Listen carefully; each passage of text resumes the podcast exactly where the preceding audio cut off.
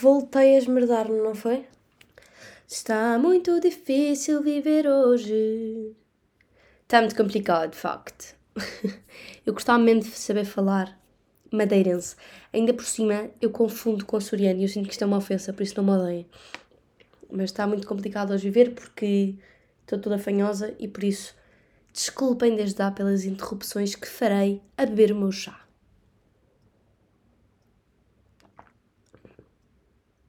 Aqueles que pousam o copo assim. Desculpem aos que tiveram de fones. Aos que, aos que estão de fones, aliás, porque se calhar puxo surdos. Bem, na semana passada estava no supermercado e precisava de pão ralado. E agora expliquem-me porque é que a porcaria do pão ralado está sempre em sítios misteriosos que ninguém descobre. Ninguém. Tipo, toda a gente quando vai ao supermercado já sabe, ah, aqui está o leite, aqui está as bananas, aqui está não sei o quê. vamos falar de um supermercado ao qual vocês vão de forma regular, a porcaria do pão ralado, ninguém sabe onde é que está. E não me digam que é o pé do pão, porque não é. Não é. Eu também cometi esse erro. Mas pronto. Então, eu fui pedir ajuda a um, a um senhor do supermercado, daqueles funcionários, e disse: Desculpe, tem-me um ralado. E o senhor respondeu-me assim, tipo com sílabas, tipo ah, ah, ah, e com gestos que eu não estava a perceber o que é que era. E depois apontou para o ouvido dele e eu percebi que ele era surdo, tinha um aparelho auditivo. Então voltei a repetir. Eu devia. Adorava ter sido mosca neste momento, uma arte estúpida a repetir. Eu assim, pão ralado, para ver se ele conseguia ler alguma coisa nos meus lábios. Um, mas claramente ainda tive falhada. Ele ficou tipo: O que, que é que queres dizer, miúda? Não percebo nada. Por isso eu estava ali a pensar, agora claramente não me vou embora porque não vou fazer esta desfeita ao senhor. Tipo, eu vou sair daqui não vou ter pão ralado e o senhor vai ficar devastado por não me ter conseguido ajudar e no final do dia vai se sentir incapaz e eu não vou contribuir para isso. Então, eu peguei no telemóvel, tive ali 35 segundos de brainstorming, peguei no meu telemóvel e mostrei-lhe o pão ralado. Ele, ah, ok. E deu-me o pão ralado. Agora, não sei se é da minha ingenuidade acerca do mundo, mas eu fiquei mesmo tipo, bem, props à pessoa que contratou este senhor, porque isto quer dizer que já se está a criar uma, uma cadeia, entre aspas, de pessoas uh, portadoras deste tipo de, de, deficiência ou de algum tipo de característica uh, especial, porque alguém tem de saber falar a língua gestual um, ehm, para lhe explicar o que ele tem de fazer, ou para dar tarefas, ou para conversar só, e por isso estamos mesmo a criar uma rede de inclusão. E eu adorei isso, que é mesmo, olhem, bosses. Ainda por cima, depois, no início, quando o senhor me fez gesto, eu fiquei, estou uh, aqui bem, não sei o que é que está a fazer. E depois é que percebi, burra é a, linguagem a língua gestual, desculpem. Eu estou sempre a confundir entre linguagem e língua. É uma língua oficial. Um, e depois eu pensei, nós devíamos aprender isto na escola. Como nós aprendemos inglês, além do português, um, isto devia ser uma língua obrigatória, porque já viram a quantidade de interações que nós estamos a excluir do nosso dia a dia sem sabermos falar língua gestual. E olhem, eu na vida conheço duas pessoas que sabem falar língua gestual e uma delas é porque tem pais surdos mudos e outra é porque é amiga do filho dos surdos mudos. Estão a perceber? Portanto, vais andar à casa e tentar falar língua gestual. Um, mas, à parte disso, não faço ideia. Isto nós devemos mesmo aprender. Para além de que, se fosse, imaginem, vamos para uma velhinha era supermercado. Nesse dia estava-lhe a correr mal, estava estressada, estava nervosa. E ia mandar o senhor à fava, let's be honest. Um, ia ficar tipo, ah, vá, ok, não se preocupe, vá, deixa estar. Eu arranjo-me. E então o senhor ia claramente ficar devastado porque ia perceber que a sua diferença o tornava incapaz de fazer o trabalho. E eu era a última pessoa a fazer satisfeita, como é óbvio. Pronto, isto está aqui afirmado. Vamos todos aprender a língua gestual. Olha, nesta história de eu estar a aprender. Eu estar a aprender. De eu estar a fazer um gap year. Como se isso fosse uma história, mas ok, vocês percebem. Eu, para anunciar que ia começar este tempo da minha vida, isto tem de somehow passar pelos meus pais, não é? Um. E agora entra o. Situação tensa. Hihi. Exatamente. Já sabemos. Uh, e desde já, pais que estiverem a ouvir isto, desculpem, incluindo os meus, eu não me responsabilizo por qualquer tipo de ação que saia deste episódio tomada pelos vossos filhos. Isto é só um processo de consciencialização, tal e qual como o meu. Eu vou já direto ao ponto, desculpem por estas politiquices. Um, sabem o que é que eu me apercebi? É que os pais não fazem puta ideia do que é que estão a fazer. Não fazem ideia. Pronto, eu já disse. E não quero de todo criar manifestações em vossa casa com frase de eu é que sei, mãe, eu é que sei, pai, eu é que mando. Por isso não me interpretem mal, please. Mas quando eu estava a escrever este episódio, escrever assim as linhas gerais, estava aqui meio confuso a minha cabeça porque eu não sabia bem como é que havia de explicar isto sem se tornar demasiado pessoal, mas vou tentar. Então, vamos pôr o seguinte cenário na cabeça. Ao longo da nossa vida, olhamos para os nossos pais como uma figura de referência, as pessoas que nos educam e que nos moldam desde pequeninos, por exemplo. Acho que os pais também vão tendo, também vamos assumir isto, vão tendo tipos de impacto diferentes à medida que a vida vai avançando. Ou seja, o impacto vai sempre mudando. E isto aqui depende sempre das nossas experiências externas. Cada um tem, mas vamos encarar que somos pessoas que já, por exemplo, tivemos várias experiências que não incluam família, que nos moldaram ou marcaram de alguma forma.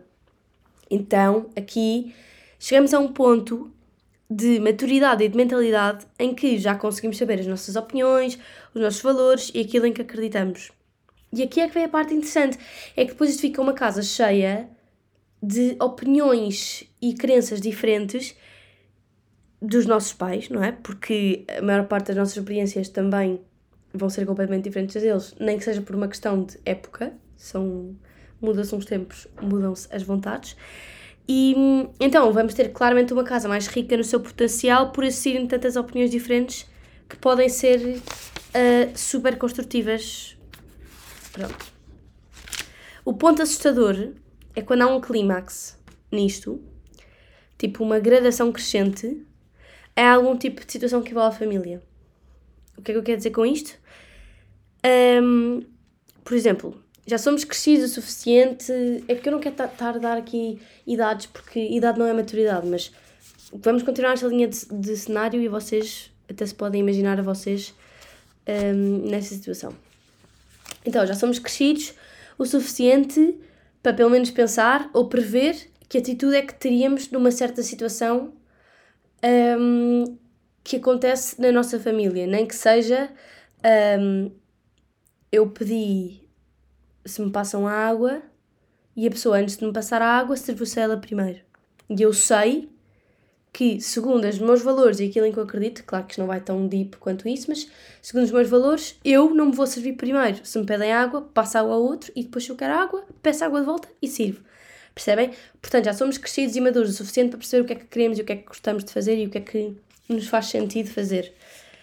Um, por isso, aqui damos conta que as figuras de autoridade reduziram um bocado a intervenção autoritária, porque Cá em casa dizia-se uma frase muito clássica que me irritava um bocado, honestly, mas acho que os pais têm sempre uma ou duas dessas frases, que é maior liberdade, maior responsabilidade. Eu ficava tipo, mas no sentido de dos pais representarem uma figura de autoridade quando éramos pequeninos, quando nós crescemos ficamos tipo, então, como é que é? Já não há?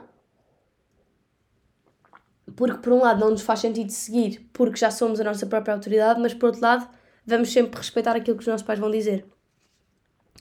E por isso, desculpem, às tantas olhamos à nossa volta e a sensação é do género: ah, ok, então ninguém sabe o que é que está a fazer. Porreiro. Olhem, muito bom. E acho que hum, cada vez mais temos de encontrar e fomentar companhia além da nossa família. E eu não quero dizer com isto, tipo, caguem nas famílias, deixem de passar tempo com eles. Não. Eu quero dizer que nós temos de arranjar programas além da família. Portanto, há uma vida familiar, é uma vida pessoal. Porque às tantas chega um dia em que cada elemento da família tem as suas experiências e os seus valores diferentes e por isso, no fundo, há duas vidas, como eu disse, a familiar e a pessoal, que depois convergem ali num ponto em comum que é todos se dão, mas se calhar têm todas características e experiências diferentes e por isso separam-se nesse ponto, como toda a gente.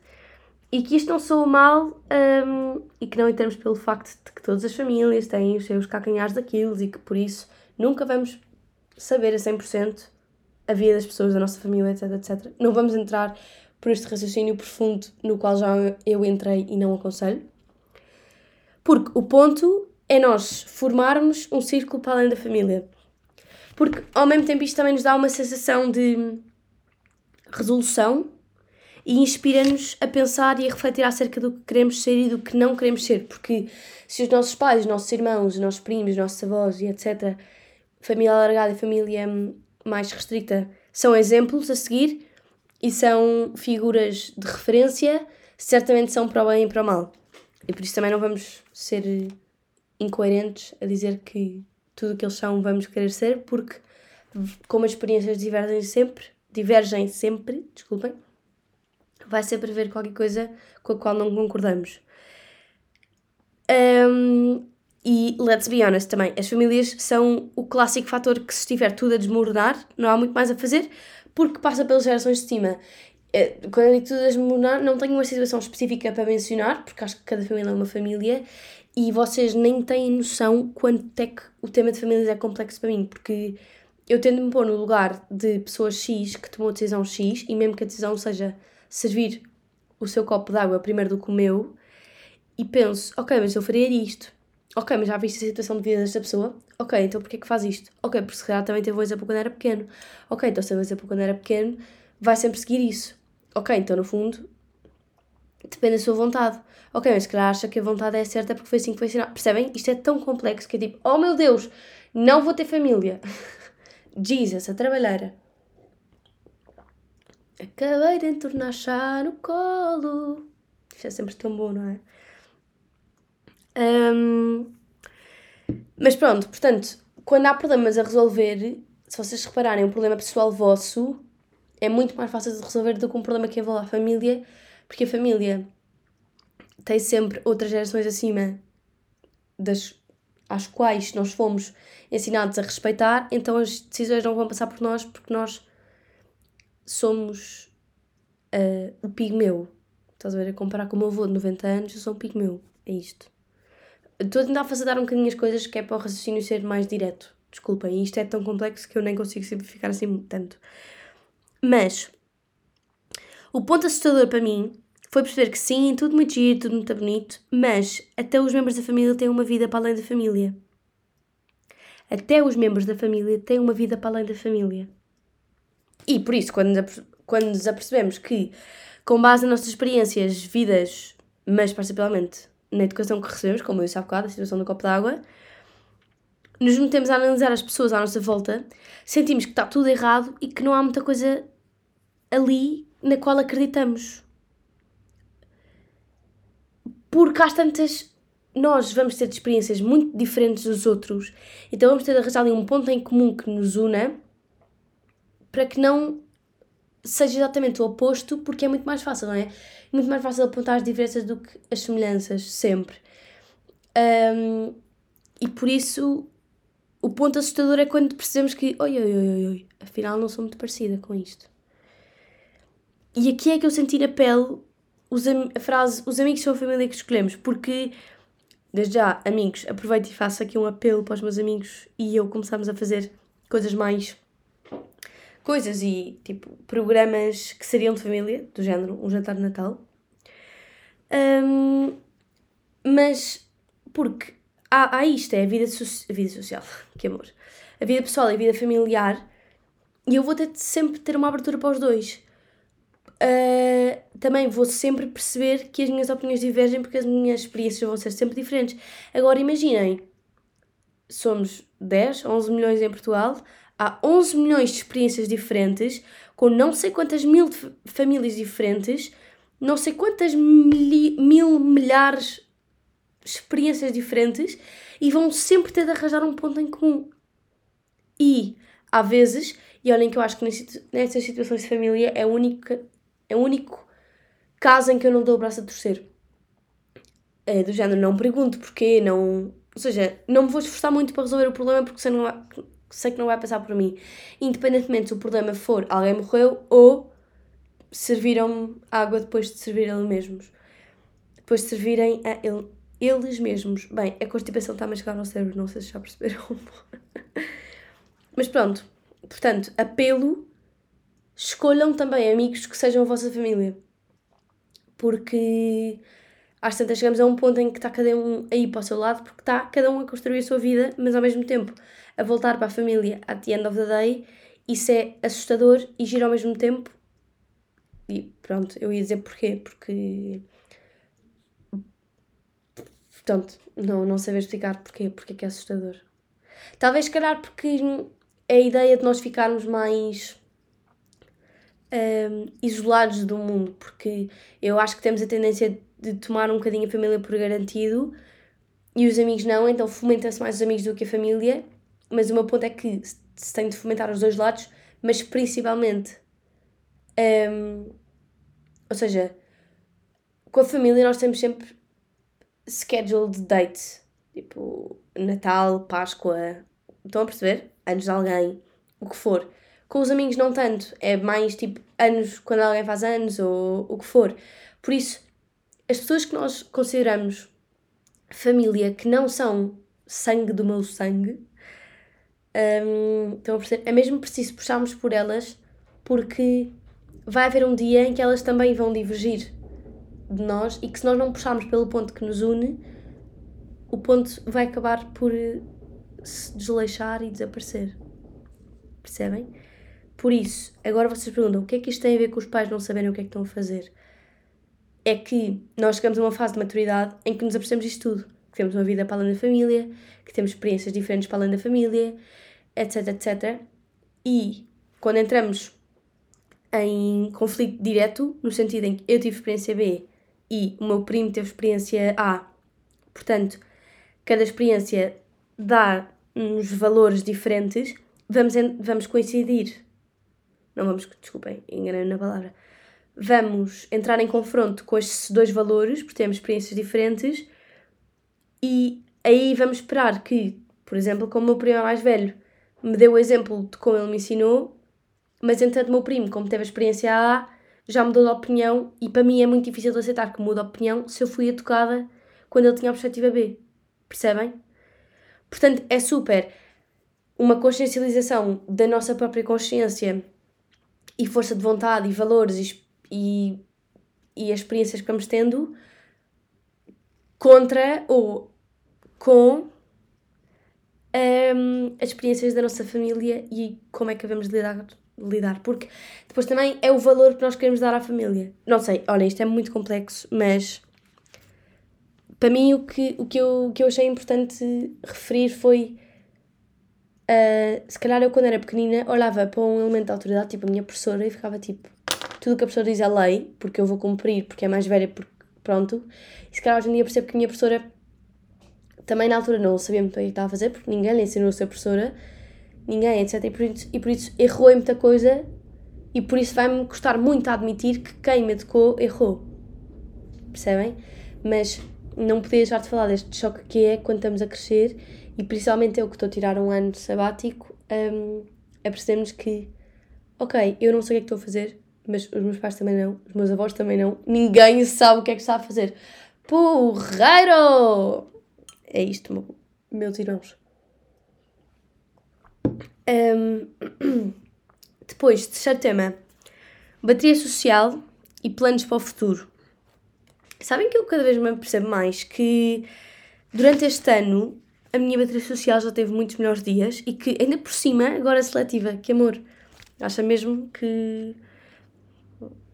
Não sei se pode dar ao luxo de escolher as pessoas para, para as quais está carregado ou não posso explicar.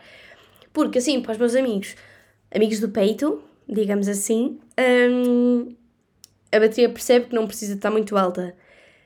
E como eu estou constantemente em autodescoberta, hum, é bem difícil eu prever como é que vou estar assim ou assado num dia. E por isso, nesse dia eu posso nem fazer ideia de quem é que sou, literalmente, isto acontece-me, por exemplo, a escolher outfits, eu olho para o meu horário e fico tipo, Hoje não sei quem sou, alguém que me diga. E por isso, hum, eu até estou confusa a falar disto, para vocês perceberem, não é?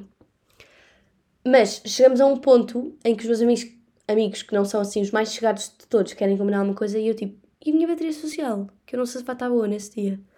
Isto é tenso. é tenso.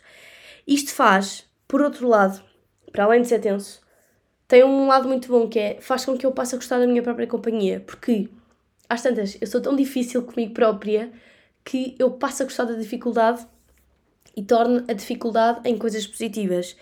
Por exemplo, em Londres, estive agora duas semanas, lá em que a primeira semana foi sozinha e os últimos dias foram com a minha família. Um, eu fui a um musical sozinha pela segunda vez e adorei a experiência. Um, a sensação foi tipo: o mundo é meu, tenho o mundo a, a meus pés, faço, posso fazer o que eu quiser, tenho tantos sonhos para cumprir, tenho. Estou a perceber, estou constantemente à conversa comigo próprio, isto é incrível. Um, mas claro que eu depois também meto tudo em questão e começo a pensar, mas então onde é que eu me perdi? Em que fase destes 19 anos é que eu me perdi para de repente em duas semanas ou num ano sabático estar a encontrar tanta coisa de mim que estava perdida também no chão em cacos. Um, e quando eu começo neste, neste overthinking em demasia, um, começo a fazer planos para o futuro e percebo, e é um bocado assustador também, que sou que vá mais tipo fora da caixa. E claro que isto é sempre um bocado meter a carroça à frente dos bois, let's be honest, mas também atira a primeira pedra quem nunca disse ai, eu quero casar e ter filhos. Tipo, o meu sonho é ser mãe, o meu sonho, sei lá, dar a volta ao mundo com o meu marido. Estão a perceber? Mas eu dou por mim a pensar, isto, gozem lá comigo, mas se eu não sei lidar comigo própria, como é que eu vou saber lidar com outra pessoa? Expliquei-me isto. E é tão estranho ver como é que os meus planos estão a mudar.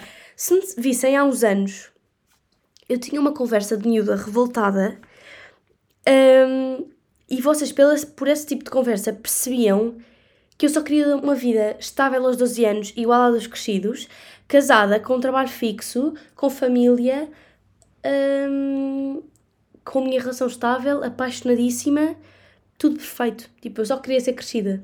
Estava tipo, estou farta de ser criança, que seca. Hum, e agora, de repente, estou por mim, depois de várias experiências que tive, eu acho que a palavra que, diz mais, que disse mais neste episódio foi experiências, desculpem, mas é que de facto é uma coisa que eu estou a ter muito e não consigo evitar.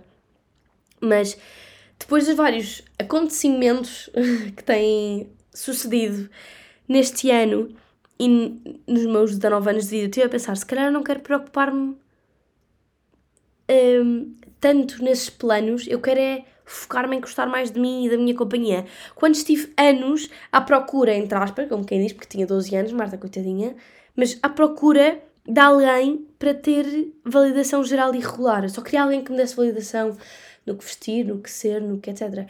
Eu queria mostrar ao mundo que era eu a decidir, mas que os outros gostavam das minhas decisões isto era horrível. Tipo, tudo o que eu quero é um namorado. Tipo, eu lembro dos meus irmãos terem, terem namorados e eu, tipo, pá, também quero. Também quero. Quando eu nem sequer sabia lidar comigo e com relações normais, quanto mais que amor. 12 anos, querida. E depois tive a fase de revoltada de rapazes! Por isso, esta fase só veio esconder mais o facto de, oh meu Deus, mas eu quero mesmo. Tipo, eu quero. E não era nada de toque físico, tipo, eu só queria esta estabilidade de já tenho 40 anos, sou casada, tenho filhos, um, as minhas relações são estáveis por palavras de apreço, por outro tipo de love language que não relações físicas, porque tenho 12 anos e nunca vou pensar nisso, não é? Um, mas no fundo era isto, tipo, eu só queria. Eu até escrevi um texto sobre o amor, revoltada, tipo, contra o amor. Lembro-me de escrever uma frase tipo: E pancas? O que é que é esta expressão agora? O que é que foi? Uh, estás com uma panca nele, alguém pegou numa panela que tinha a cara dele e bateu-te com a panela na cara, foi, e ficaste uma panca, é que eu diria mais uma pancada. E eu tipo, hoje em dia leio aquilo e fico, Marta, o que é que te fizeram, meu? Credo, queres falar? Tipo, de onde é que te traumatizaste a ti própria? Em que parte do caminho é que te perdeste assim tanto? Pá, agora estás a, a, a reencontrar tanto tantos bocadinhos de ti que desconhecias. Um, e por isso é que é mesmo engraçado. E agora sinto-me aquelas. Eu, sim, estou a fazer uma piada risky, mas aquelas de. engraçadíssimo, sabe, querida? Nós gozamos. Eu e a minha irmã estamos sempre a gozar com isto, mas só porque isto é tão genuíno, esta frase, e soa uh, exatamente o oposto. E isso é que tem graça. Mas pronto. Mas é mesmo engraçado e ao mesmo tempo assustador saber que eu não tenho esses planos em mente, que costumam ser os habituais, tipo casar-me, ter filhos, etc. Aliás, ontem estava a falar com um amigo meu e disse-lhe tipo: Imagina, se eu casar, que duvido muito, uh, e fiquei: Sim, isto não me soa mal. Depois rebobinei atrás na família e fiquei tipo: Se calhar isto assusta-me porque eu não quero estar sozinha, mas a questão é que ou eu tenho uma personalidade muito bem desenvolvida comigo mesma um, e por isso vou tendo vários apoios e companhias externas, tipo os meus amigos e a minha família, ou então facilmente este cai num período de solidão. Portanto, eu claramente depois entrei aqui no overthinking, mas para já eu não via com estes planos, percebem? Via mais com o plano de viajar, conhecer pessoas novas, conhecer a mim própria, ter experiências que me ponham à prova, escrever coisas interessantes, estudar história, estudar política, estudar filosofia, percebem? E eu também não vou estar aqui a ser hipócrita e a rogar pragas porque de canal levo um karma do mundo e no próximo episódio eu não vou conseguir esconder que estou 100% apaixonada pelo homem da minha vida e que o traio, tipo, vimos na estação de comboio, por isso, também, let's be realistic. Pronto, eu só acho é que fiquei mesmo surpreendida porque, assim, quando eu imagino para o meu futuro, não imagino que sejam os, os meus planos principais.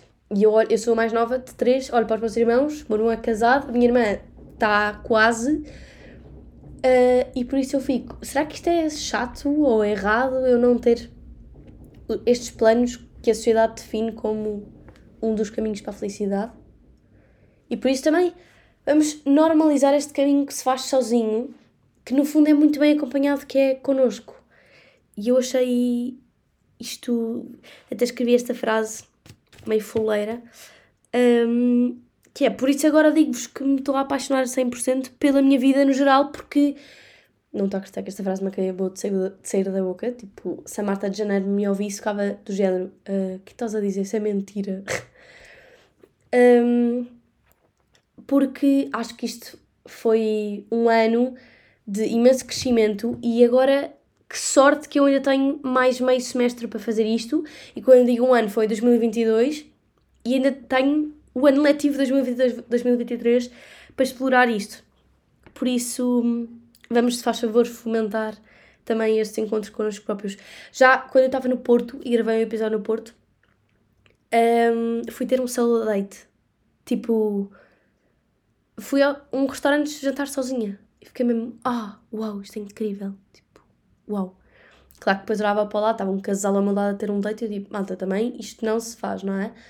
Mas depois, eu também, num plano mais realista e menos hipotético, é tipo, eu também não ia ter cabeça para isto, por isso eu fico mesmo contente que finalmente esteja, eu esteja hum, a ter um bocadinho mais de amor próprio. Acho que isto foi sempre uma coisa que eu defendi muito, mas era era-me muito difícil de aplicar na vida real e por isso por favor, vamos fomentar o self-love, que não há nada melhor do que isto.